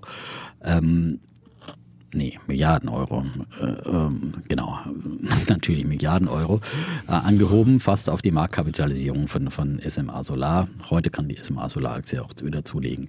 So, aber Solar Edge war mir ehrlich gesagt immer so ein bisschen, bisschen ambitioniert bewertet mhm. äh, und deswegen habe ich die bisher noch nie angefasst. Okay. Äh, und ich finde die jetzt natürlich, äh, nachdem sie so verprügelt wurde und äh, ja, mit ihrer Technologie schon äh, weltweit eben. Äh, und Analysten sehen 130 Prozent kommt der, das musst du ja, auch noch sagen, wie im Klotzcast. Das wäre ja mein Schlussgag gewesen. Ja, Achso, also ja, jetzt habe ich den Schlussgag. Ich wollte ja, den nicht kaputt 132 Prozent, bitte. ja, Kursziel von 276 äh, Dollar. Ja, und aktuell sind wir bei 119 schön. Dollar vor Eröffnung ja. der Wall Street, wie immer.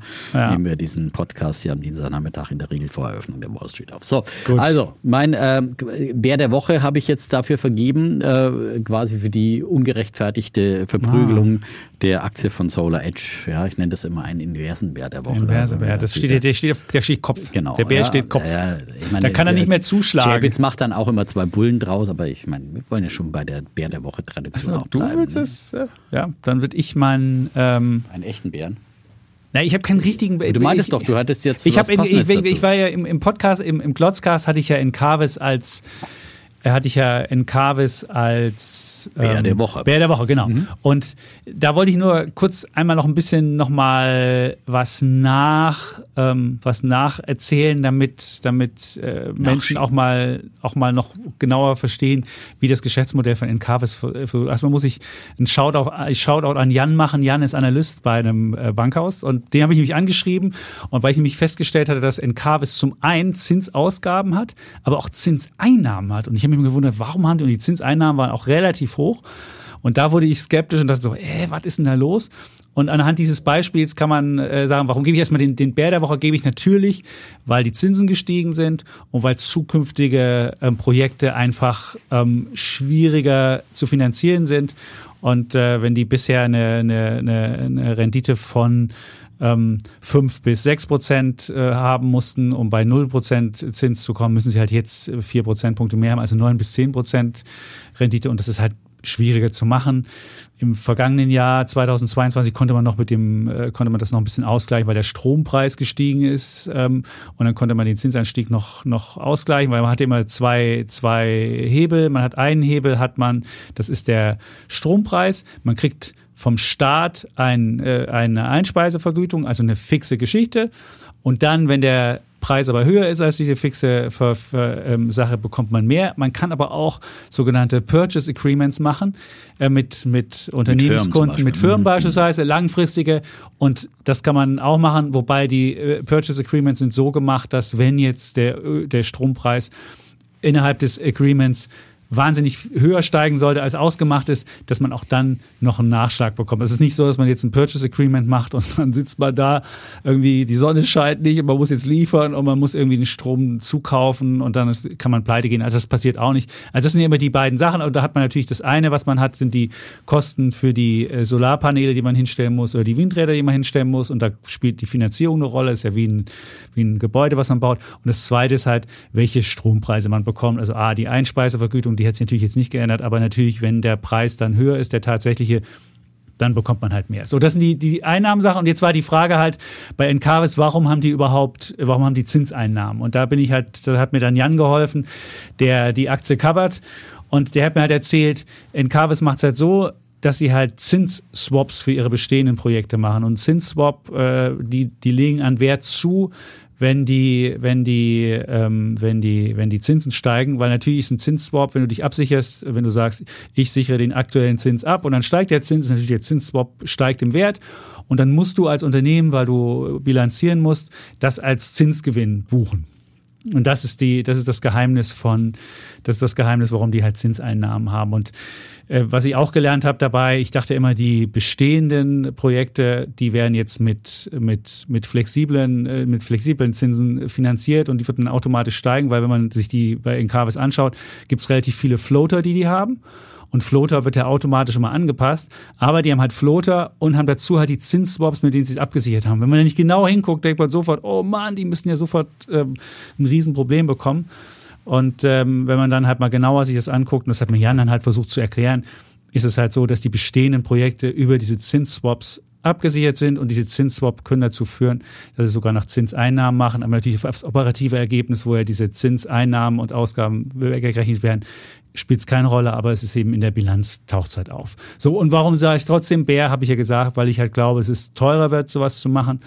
Und dass dann einfach die Marge, die man bisher noch hatte im Nullzinsumfeld, ist halt schwieriger in einem, in einem Höherzinsumfeld. Das zu machen, ist ja wie eine Immobilie, die man bewirtschaftet. Natürlich ist Immobilieninvestments äh, sind schöner, wenn der Zins bei Null ist, als wenn der Zins höher ist, weil gegebenenfalls kriegt man, äh, ist es schwierig, dann die Rendite so zu erhöhen, dass man dann immer noch die gleiche Marge hat, wenn die Zinsen halt gestiegen sind. Und so komme ich zu meinem Bär der Woche. Aber ich glaube schon in Carvis, was die Leute, glaube ich, nicht verstanden haben, dass eben die bestehenden Projekte schon ausfinanziert sind und dass da kein Zinsrisiko drin ist. Und ich glaube, deswegen hat die Aktie auch zu Unrecht ein bisschen zu viel auf die Nase bekommen. Also ich würde sagen, ich würde jetzt nicht, wenn ich die Aktie hätte, jetzt noch verkaufen, aber ich glaube schon, für die Zukunft ist es halt für die schwieriger und nicht mehr ganz so einfach, wie wenn der Zins niedrig und die Strompreise hoch sind. So.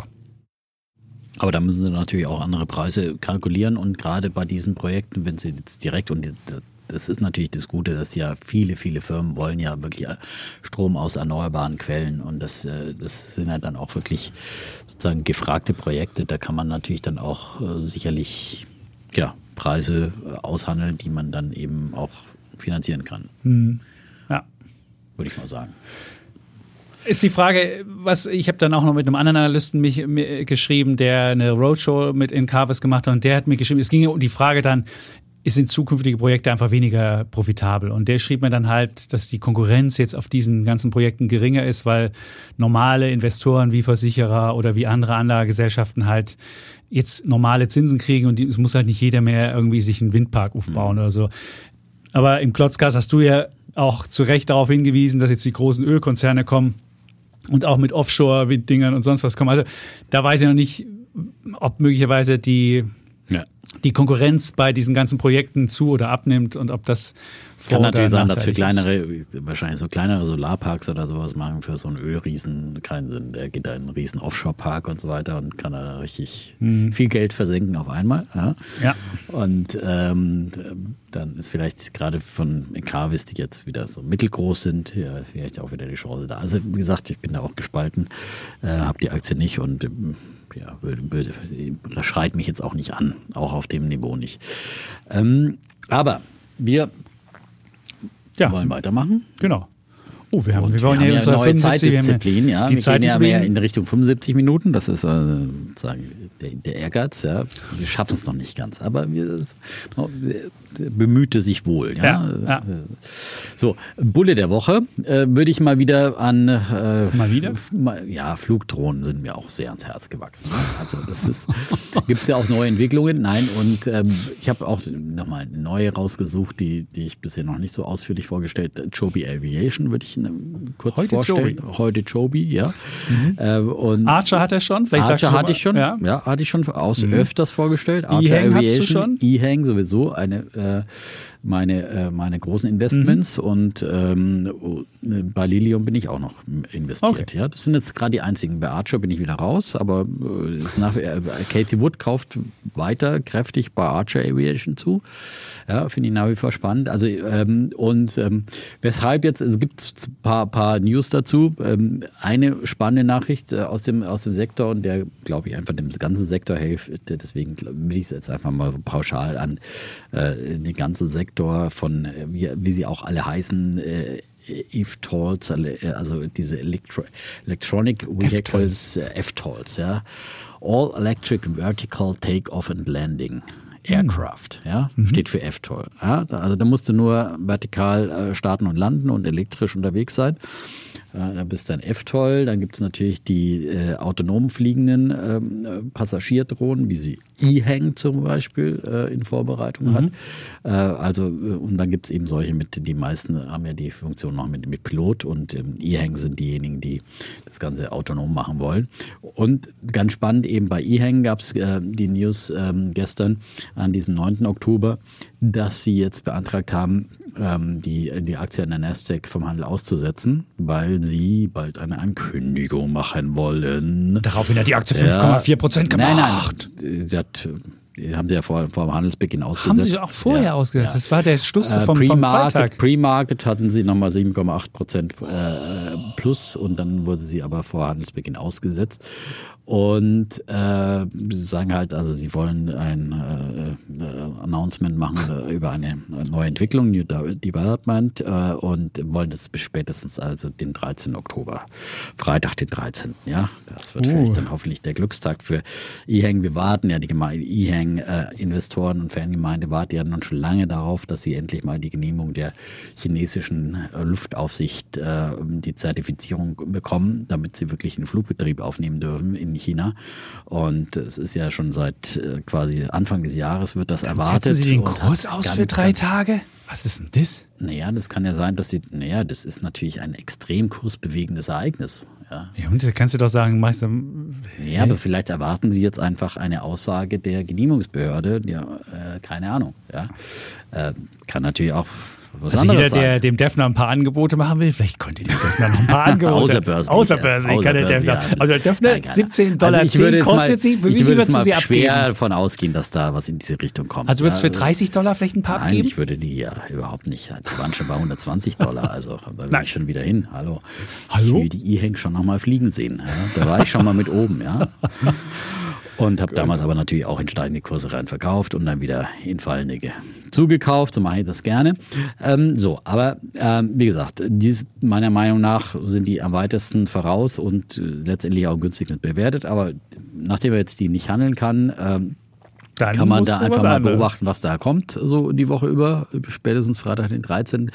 Und meiner Meinung nach sollte davon der ganze Sektor dann profitieren, wenn, wenn es für einen eine Genehmigung gibt. Es erhöht natürlich dann auch den Druck auf die Amerikaner in dieser Technologie dann auch zügig und eben die letzten Signale, die es ja auch ähm, bei und überall gibt, äh, dass man da jetzt wirklich äh, doch zügig vorankommt und, ähm, und auch äh, äh, dem, äh, diese neuen Technologie äh, sehr positiv äh, von Seiten der, der Flugaufsichtsbehörden auch in den USA ähm, äh, sozusagen entgegenkommt. Äh, Und Joby hat sich jetzt eben geäußert. Joby Aviation ähm, ist ja eben ein anderer äh, größere Anbieter, die haben so ein bisschen auch dieses Lilium-Konzept, also dass sie eher so diese Mittelstrecken, äh, kurz, äh, ja, Mittelstrecken bis 200 Meilen äh, sollen deren ähm, ähm, die F-Tolls äh, fliegen können und ähm, ungefähr 150 Meilen mit einer mit einer Aufladung.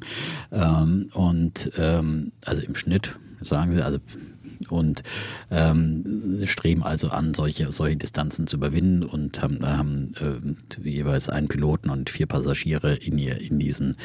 Ähm, Wie weit komme ich da? ne, Mal für mich. Jetzt. 150 Meilen. Was ist denn das? Äh, komme ich davon? das ist mehr als ein Kilometer, aber ich weiß jetzt nicht, kann dir jetzt also nicht mehr, sagen, der, wie viel der Gemeinde ist mehr als ein Meile. Kilometer. Also würde ich von hier bis, also von hier bis Leipzig komme ich. Ja, das wäre dann eine gute Strecke oder vielleicht sogar bis Hamburg. Ähm, aber Oh. kann ich jetzt nicht äh, genau aus dem Kopf sagen.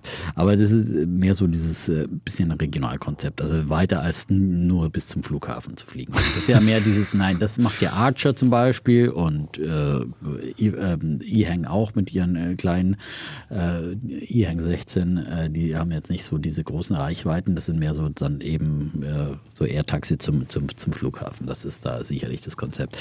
Beziehungsweise bei E-Hang gibt es ja auch touristische Rundflüge und äh, dergleichen, was die da alles anbieten wollen.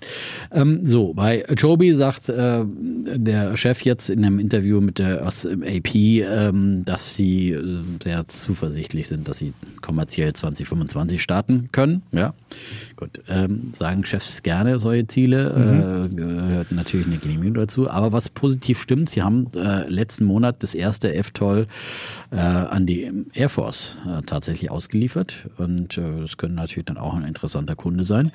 Und äh, ja, da ist ja unsere neue Zeit schon abgelaufen, aber Okay. Na jetzt, aber jetzt, jetzt, jetzt, jetzt sind die jetzt Leute wollen wir so heiß. Ich kann dir Ja. sagen, es sind 242 Kilometer im Übrigen. 252. Gut, dass du recherchiert. Das Ich ist hab doch mal schon ganz, ja, ist ja doch eigentlich Du musst Hamburg, durch oder? 0,62 machen. Dann kommen wir gerade so nach Hamburg, oder? Ja, grad so wenn nach Hamburg. es Das dumm läuft. Gegenwind, dann oh, Äh, leider schon in, in, in äh, Pinneberg oder weiß ich nicht, wo Nein, du Pinneberg ist, glaube ich, hinter Hamburg. Ist das in Hamburg? Ja, was, nach, das ist, was ist ich, weiter schon von? fast aus In Friesland. Mölln. Ja. Dann kommst du in Mölln runter. Das ist wirklich hart, in Mölln Ähm, runterzukommen.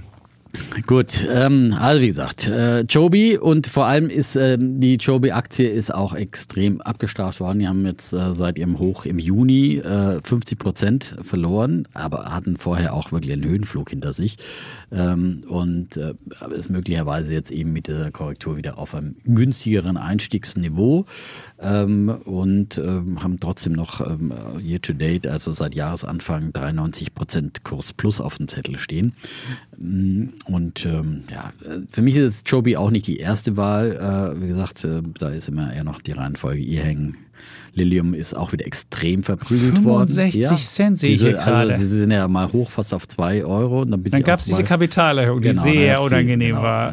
ja. äh, Ich bin irgendwann ausgestiegen mit ein bisschen äh, Plus noch und dann wieder irgendwann äh, zugegriffen unter einem Euro Jetzt sind oder sie wieder, einem Dollar. Genau, jetzt sind sie wieder im Penny Stock. Die äh, werden dann ja, genau. delistet, wenn sie zu lange unter Ja, einem Dollar sind. Frank Thiel widersprechen, ne? Dann, äh, Dann, ah, so, mal gucken, aber was, was da, also eigentlich hatten die ja auch gute Nachrichten, weil vor allem, weil sie Kapitalerhöhungen durchgezogen haben. Und aber diese Zinserhöhungen sind natürlich für sowas Hölle. Aber sie haben ja erstmal äh, Finanzierungen auch stehen, ja. Das muss man, wird vielleicht auch nicht so gesehen. Aber natürlich sind für all diese Modelle, äh, die non-profitablen Mhm. Geschäftsmodelle, eben äh, Techno-Schrott-Imperium des Herrn Effner und äh, in anderen Techno-Schrott-Imperien von Casey Wood, wie sie alle heißen, ähm, äh, natürlich immer ein Problem. Ne? Deswegen müssen wir auch hoffen, dass die Zinsen wieder fallen. So, ähm, ja.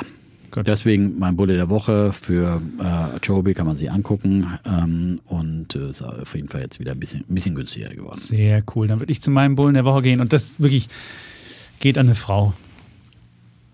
Mein Bulle der Woche. An Claudia Goldin. Die hat den äh, Wirtschaftsnobelpreis bekommen. meine, da hast du wirklich, dann hast du wirklich Glück Dann hast so du alles Woche. Ja, da kriegst du den Wirtschaftsnobelpreis und dann on top noch einen Bullen vom, äh, vom, Chapitz. Chapitz. Also das stimmt. Und ich sage, warum dieser Wirtschaftsnobelpreis an Claudia Goldin 20 Billionen Dollar wert ist. Es hat nichts mit dem Preisgeld zu tun. Das ist sogar noch ein bisschen gefallen, weil das ja in schwedischen Kronen Deutsche Billionen oder amerikanische Billionen? Amerikanische Billionen. Also Billions. nee, Billions. Nee, Billionen. Billionen. Deutsche Billionen. Also, Deutsche Billionen. Ja, Trillions. Trillions. Trillions, Also, ja, klar. amerikanische Trillions. Ja. Wow, das ist natürlich Dieser, richtig dieser wertvoll. Preis ist 20 Billionen äh, Dollar wert, also deutsche Billionen. Ähm, das ist jetzt, wie gesagt, nicht das Preisgeld, sondern, sondern es geht halt darum, was dieser Preis halt, ist halt auch für Deutschland. Es gibt auch ein Zitat, ich bin jetzt ja kein großer Fratscher-Fan, aber da muss man sagen, er hat es in einem Satz zusammengefasst. Die Gleichstellung von Mann und Frau ist das größte nicht ausgeschöpfte wirtschaftliche Potenzial für Deutschland. Und da hat er völlig recht.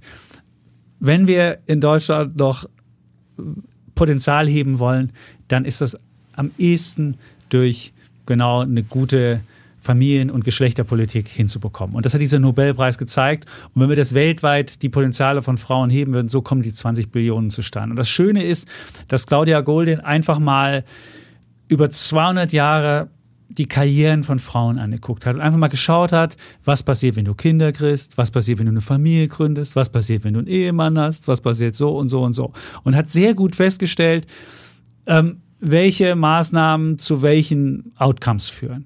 Und es gab, es gab äh, Zeiten, da haben die Frauen erst Karriere gemacht und haben dann eine Familie gegründet. Problem bei diesem Modell ist, dass dann viele gar kein Kind mehr kriegen, so, huch, oh, habe ich gar nicht mehr geschafft. Mist. Dann haben viele Frauen erst Kinder bekommen und dann eine Familie gegründet. Problem da ist, dass dann viele Frauen nicht. Ähm, nee, erst Kinder kriegen und dann eine Familie gründen? Nee, erst, nee. erst Familie gründen und dann arbeiten. So. Also. Und dann Karriere machen. Das heißt, dann, dann machen die Frauen meistens. nicht mehr geklappt. Dann klappt es nicht mehr wieder. Huch, keine Karriere mehr. Dann bleibst du halt zu Hause, genau. Da bist du halt, bist du halt an Männer gebunden, auch Mist. Und jetzt haben wir halt das Modell, Karriere und Familie. Und da ist aber das Problem. Und da hat sie auch festgestellt, was da warum die, der, der Pay Gap nicht wieder, warum der stagniert in den letzten Jahren, liegt halt einfach daran, dass jetzt dieses Modell Karriere plus Familie zusammenkommt und das aber eigentlich Frauen genauso viel verdienen wie Männer, bis das erste Kind kommt. Und dann geht's zack runter und dann ist es vorbei. Und da muss man halt irgendwie ansetzen, wenn man eine kluge Familienpolitik macht, muss man da ansetzen und gucken, wie kann ich A es machen, dass man Familie und Karriere besser miteinander ähm, verbinden kann. Man stellt ja fest, dass irgendwie in Beziehungen es immer noch so ist, dass äh, wenn Kinder kommen, dann meist die Frau zurückstecken muss. Da muss man gucken, was könnte man da ändern und äh, oder was kann man mit Kinderbetreuungsgeschichten äh, machen, wie kann man, was kann man da verbessern, wie kann man äh, steuerlich äh, das Ganze cleverer machen. Und da hat halt Goldin wunderbar gezeigt, ähm, welche, welche, welche Frauenkarrieren mit welchen Sachen äh, zu verbinden sind. Und dann haben wir, haben wir beispielsweise bei Veronika Grimm, der Wirtschaftsweisen, die hat uns ein super Zitat noch für die Geschichte gegeben und die hat geschrieben, Goldins Themen sollten uns insbesondere in Deutschland wachrütteln, wo immer noch ein großer Gender Pay Gap besteht. Der Preis ist ein Anlass, die wichtigen Handlungsfelder in den Blick zu nehmen, etwa Arbeitsanreize in der Ehegattenbesteuerung, Bildung, gerade auch in MINT-Fächern und Kinderbetreuung. Und da sieht man halt. Elterngeld? Frau Grimm war ja auch eine an, ich weiß nicht, hatten, ich hatte die ja im, äh, im Podcast alles auf 20 Billionen, also sollten ja wohl 200 Millionen ja Eltern. Da, da ja, aber gut, ich will nicht die alte Diskussion da aufleben lassen. Aber übrigens, ähm, während das, während es Lustige war, während, während die, während der Nobelpreis bekannt gegeben wurde, wurde im Bundestag gerade über dieses, über diese Thematik Elterngeld gesprochen. Schrieb mir dann jemand, äh, fand ich auch interessant. Also insofern ist, ähm, was uns dieser Nobelpreis halt zeigt, wir sollten einfach eine, eine Politik machen, wo wir wo wir einfach Familie und Karriere miteinander so verbinden können, dass auch Frauen ihr Potenzial ausschöpfen können und nicht am Herd stehen müssen. Und ähm, Deswegen mein Bulle der Woche für diesen Preis, der uns das nochmal so vor Augen führt. Wunderbar für diesen Bullen der Woche und das äh, Plädoyer für Elterngeld auch für ich besser nicht verdient. Das auch für besser Vielleicht gibt es auch clevere, äh, vielleicht gibt's, kann man das Geld noch besser umsetzen. Aber auf jeden Fall sollte man es irgendwie so machen, dass man da dieses Potenzial heben kann. Gut. Ja, dann haben wir wirklich die Welt umrundet. Wir haben die Welt umrundet, wir haben noch viele Zuschriften bekommen, machen wir nächste Woche. Machen wir nächste Woche. Machen wir nächste Woche. Ja, und sagen, wir wollen ja, wie gesagt, einigermaßen, wir weisen nochmal drin äh, hin auf unseren Glotzcast. Dringend, dringend, dringend, dringend, dringend, ja. dringend, dringend, Aber ihr merkt ja, es ist gut, wenn man dran bleibt, ja, wie sich mhm. die Dinge entwickeln. Ja, es ist ein, ein Podcast Woche, ist zu wenig. Um genau, und da bleibt ihr einfach Um die dran. Welt einzuordnen und äh, kontinuierliche Entwicklungen zu verfolgen. Mhm. Also deswegen empfehlen wir gerne unseren Glotzcast äh, Defner und Schäpe 2 Weltfernsehen am Freitag 17.45 Uhr. Ja. Sofern wir pünktlich stattfinden. Also es ist ja immer so ein Kampf mal. Früh, man kommt Stimmt. wieder früher ran. Letzte Woche dann gab es noch den, ja, den Chefredakteur, der äh, den äh, angehenden, ja, den noch amtierenden und sicherlich wieder amtierenden äh, hessischen Ministerpräsidenten. Ja, ja der hatte uns ein Interview für 17.30 Uhr zugesagt kam dann zu spät. Dann mussten wir wieder ein bisschen früher rein. Ja, das ist immer so ein bisschen ja, im, also am besten ihr macht Nachrichtenfernsehen. Um am 13 Uhr guckt einfach immer nur Weltfernsehen. Genau. Ja. Nee, nee, nee, nee, nee, es muss ja den Einschaltimpuls geben. Also um 13 Uhr äh, um 13 Uhr, um 17 Uhr 40 würde ich sagen, hat man sich zu versammeln, den Fernseher okay. vorzuglühen, ja, wie genau. früher so mit Röhrenfernseher. Ja. Und bis. Ähm, bisschen Vormesse, ne? Ein bisschen ja. schon mal die Weihräuchkerzchen anzünden genau. und so weiter. Ganz alles genau. vorbereiten, damit man dann auch aufnahmefähig ist. Und ihr könnt diesmal mal feststellen, ob der Defner die Schlussformel ordentlich hinbekommt. Er hat nämlich immer gesagt, ich sage Tschüss und Ciao. Es geht nämlich anders. Es heißt Tschüss und dann sage ich Ciao. Und der Defner hat es diesmal wieder nicht hingekriegt. Also ihr könnt das jetzt gerne angucken. Wenn man das als Podcast hört, kriegt man das gar nicht so mit. Man muss sich das im, im in der Mediathek anschauen ja. oder bei YouTube. So. Ja, dann will ich sagen, sagen wir diesmal Tschüss und Ciao. Wir sagen Tschüss und Ciao. Bleiben Bulle und Bär Defner und Chapitz.